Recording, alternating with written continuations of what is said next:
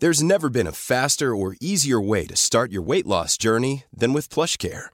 PlushCare accepts most insurance plans and gives you online access to board-certified physicians who can prescribe FDA-approved weight loss medications like Wigovi and Zepbound for those who qualify.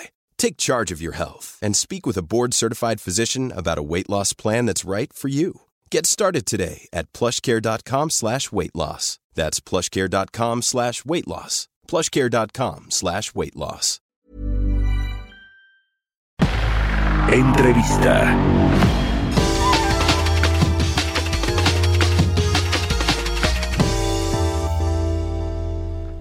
Ya estamos de regreso aquí en Bitácora de Negocios. Son las 6 de la mañana con 30 minutos, tiempo del centro de México. Le decía que vamos a platicar con el secretario de Agricultura y Desarrollo Rural, Víctor Villaró, Villalobos Arámbula.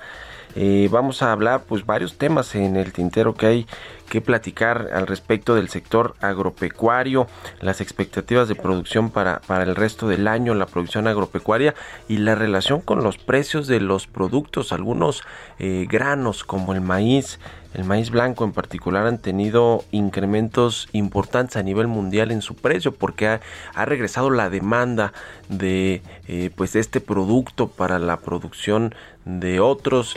El sector ganadero agropecuario también es importante en ese sentido el, el, consumo del maíz. El caso de China por ejemplo con la reactivación económica pues muchos de estos países están demandando más eh, de, este, de este producto y esto se ha combinado con la sequía en, en algunos lugares, incluido México, que bueno, pues tampoco ha ayudado al tema. Ya tenemos al secretario de Agricultura y Desarrollo Rural, Víctor Villalobos, a quien me da mucho gusto saludar. Secretario, ¿cómo está? Muy buenos días.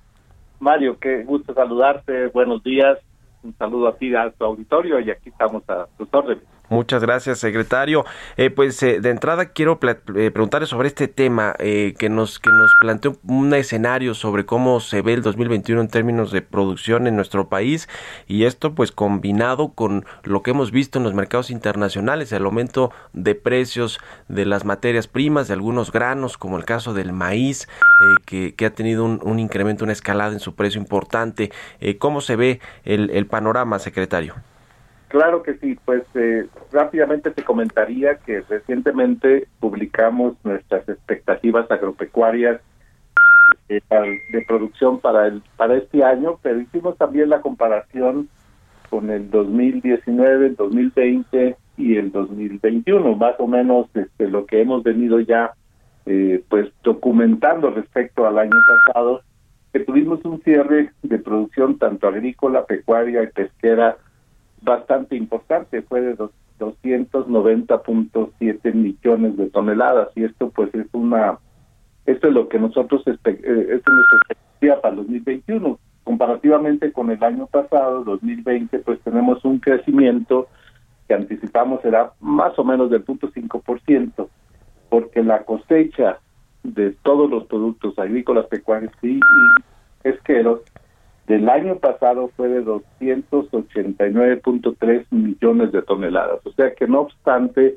pues la situación que todos padecemos de esta emergencia sanitaria, pues el sector seguirá creciendo y pues estamos agregando una importante cantidad de productos para garantizar la seguridad alimentaria de este año comparativamente con el año pasado y, y también con el año anterior. Entonces, aquí en este sentido, pues nos estamos como el tercer productor agropecuario de América Latina y reiteramos nuestra posición mundial más o menos en el doceavo a nivel mundial como eh, un país exportador y generador de alimentos. Y eso pues deja ver muy claramente que nuestro sector, no obstante las condiciones adversas que está viviendo México y el mundo, pues somos un país que está creciendo en el sector agropecuario y pesquero.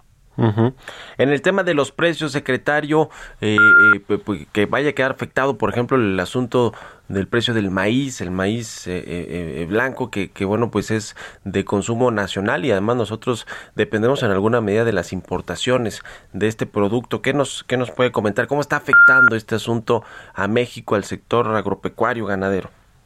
Este, efectivamente ha habido una, un incremento del precio del maíz, que esto se ha venido dando por varios factores. Eh, claramente ha impactado eh, la sequía de Brasil, también eh, la la situación particular de la retraso de las cosechas en los Estados Unidos y esto incrementó el precio, que es un, digamos, un factor que generalmente es cíclico, pero anticipamos un incremento de producción para este año, para el, el, el 2021, del 2.6%, y aquí estamos hablando de maíz tanto blanco como maíz amarillo, o sea que estamos anticipando que vamos a cosechar millones veintisiete mil toneladas. Esto, eh, pues la verdad es que deja ver claramente que eh, vamos a tener una oferta de maíz.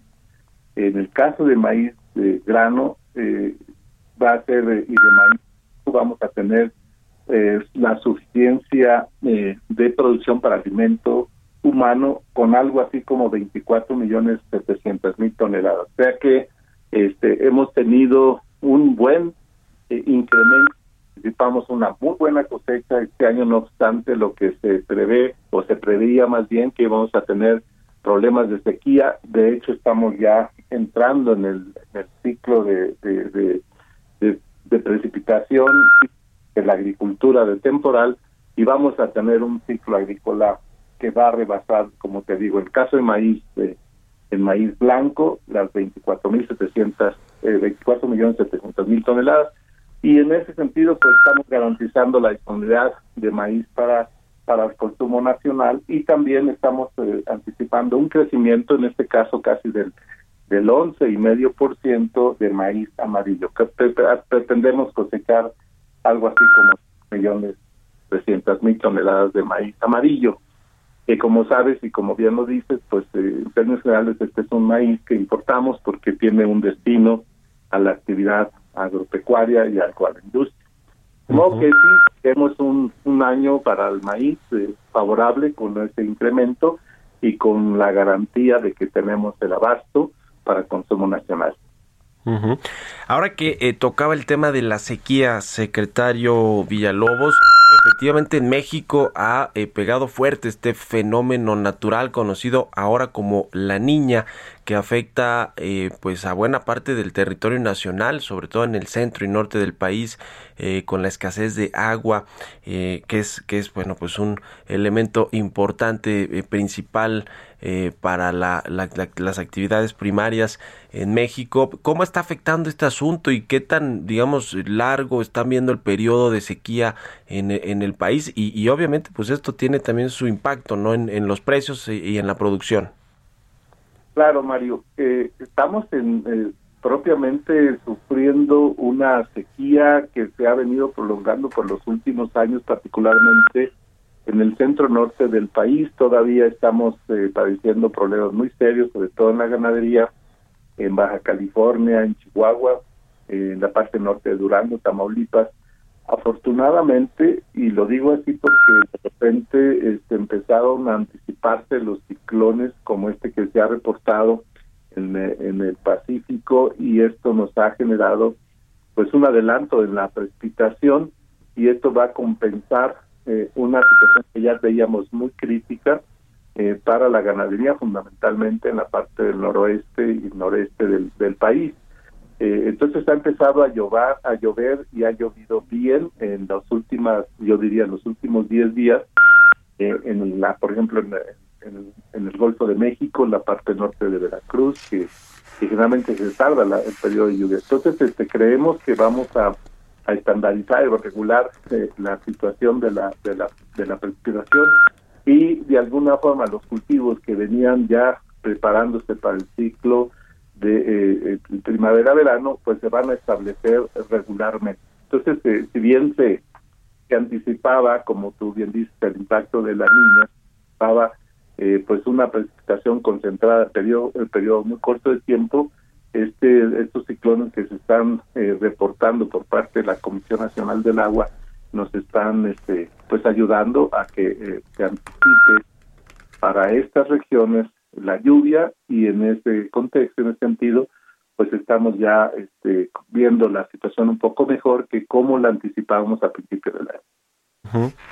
En el tema que quizá, digamos, ya le, le compete más un poco a la Secretaría de Economía por el asunto comercial de, de, la exportación e importación de algunos productos. Estaba este asunto de la papa, por ejemplo, está todavía eh, eh, dirimiéndose. Eh, también se han anunciado las negociaciones para exportar carne de cerdo, limón, guayaba y, otros productos a Australia. Se están abriendo mercados también. En ese, en ese sentido, secretario, ¿qué nos puede comentar con respecto a cómo se está diversificando la, la producción hacia otros, hacia distintos mercados? Que bueno, pues cada, cada país requiere sus de productos principales y México con su sector primario pues es muy rico en todo este tema de producción. Claro, este, aquí te diría que al cierre del 2020 y nuestros datos de la comercial, tanto agropecuaria como agroindustrial, reporta un, un, superávit que es un superávit que se ha venido manteniendo por los últimos seis años, que es eh, positivo. Y el superávit fue de 12.307 millones de dólares. Este, y esto, pues, como te decía, pues es un saldo que pues es superior a todo lo que se venía reportando en los últimos 26 años. O sea que la, la situación de la agricultura de exportación de México sigue en crecimiento, favorecidos mucho por la calidad, obviamente los nuestros productores que cada vez se empeñan más en, tener productos de, de mejor calidad, claramente inocuos y sanos, y pues eso nos muchos mercados en más de 150 países en el mundo. Entonces nos, nos está yendo bien. Vemos un repunte en la exportación de cárnicos, fundamentalmente carne de cerdo. También estamos viendo eh, como, como una signo muy importante a nuestros productos, tanto agrícolas, eh, hortícolas y, cárnicos eh, en los países asiáticos, lo que mencionas respecto al limón, por ejemplo, recientemente estuvimos conversando con de Australia efectivamente se ha abierto ya nuestra exportación de limón persa a, a, ese país, a Australia, que lo ven con, con muy buenos ojos y, pues favorecen mucho la calidad de, los productos hortícolas. Seguiremos abriendo, eh, diversificando el mercado, eh, insisto mucho hacia los países asiáticos, aprovechar esta oportunidad que este, nos brinda la en primer lugar por la presencia, nuestra calidad. Por ejemplo, ya se ha anunciado la exportación de sorgo de Sinaloa para China. El, eh, también reportamos a inicios del año pasado la exportación de plátano, que nos afectó un poco por las inundaciones del año pasado y está recuperando, pero ese mercado lo tenemos abierto. Creo yo que este año eh, sin duda seguiremos eh, teniendo esta balanza comercial positiva eh, vamos a seguir eh, diversificando y claramente nuestros productores, particularmente cárnicos y hortalizas, van a este, seguir teniendo ese acceso. El tema particular de la papa, pues se venía ya manejando de varios años atrás. Lo que nosotros hemos señalado es que eh, respetamos las decisiones, pues esto se da este en otro ámbito del gobierno y este lo que sí vigilamos y es parte de nuestra responsabilidad que este la papa que entre a nuestro país cumpla con los requisitos sanitarios y también que sea una papa que no se utilice como semilla, o sea, ese sería eh, uno de los factores que pudieran eh, tener riesgos desde el punto de vista sanitario. Entonces, el Senacica y estaría juntos vamos a garantizar de que no se introduzcan ni plagas ni enfermedades, principalmente nematodos, eh, y que la papa que se incorpora o que se importa para consumo humano o industrial se termine usando como semilla. Pues ahí están los temas importantes, secretario. Por último, el, el, el asunto de la, eh, la siembra de hectáreas agrícolas que también veo aquí en el reporte que presentaron eh, se, se, digamos, hay una, una buena perspectiva también en este sentido. Esto junto con programas eh, de gubernamentales como el de Sembrando Vida, eh, ¿qué, tal están funcionando, secretario? Pues estamos, eh, este, estamos ante una, una superficie de siembra que va a rebasar los, pues, los 24 millones de hectáreas. Y esto en mucho se debe a que hemos venido fortaleciendo eh, a través de los programas fundamentales eh, la la introducción de, o el rescate digamos de nuevos cultivos en el sur sureste, particularmente aquellos que están siendo eh, apoyados por precios de garantía, que, estamos viendo con muy buenos ojos cómo eh, hemos venido eh, fortaleciendo la siembra de arroz en el sur sureste, particularmente en Campeche, estos de Veracruz, y en ese en ese contexto nos da gusto compartir que este, en esta esta en este, en este análisis que hicimos en las expectativas agroalimentarias el, año pasado se sembraron 21 millones 250 mil hectáreas. Eh, hay más o menos 5 millones de hectáreas eh, en desuso, en hectáreas arables que no están eh, siendo cultivadas y que vamos a ir progresivamente eh, impactando al cultivo. Esperamos para el resto del sexenio poder ya ampliar esto, como que decía, llegar a las 24 millones de hectáreas eh, sembradas fundamentalmente de grano. Lo que anticipamos es una disminución muy importante en la importación de arroz eh, y también en el caso de maíz amarillo, donde, como te comentaba, pues más o menos este año anticipamos levantados que supera los 3 millones 354 mil toneladas. Esto pues antes se importaba eh, fundamentalmente en los Estados Unidos. Entonces vemos como, como muy positiva esta tendencia hacia incrementar y aprovechar esas esas superficies que no se están utilizando gracias al programa de eh, precio de garantía. Como sabes, son cuatro cultivos, pero eh, en forma significativa el arroz va a tener un impacto muy importante, principalmente en el sur sureste.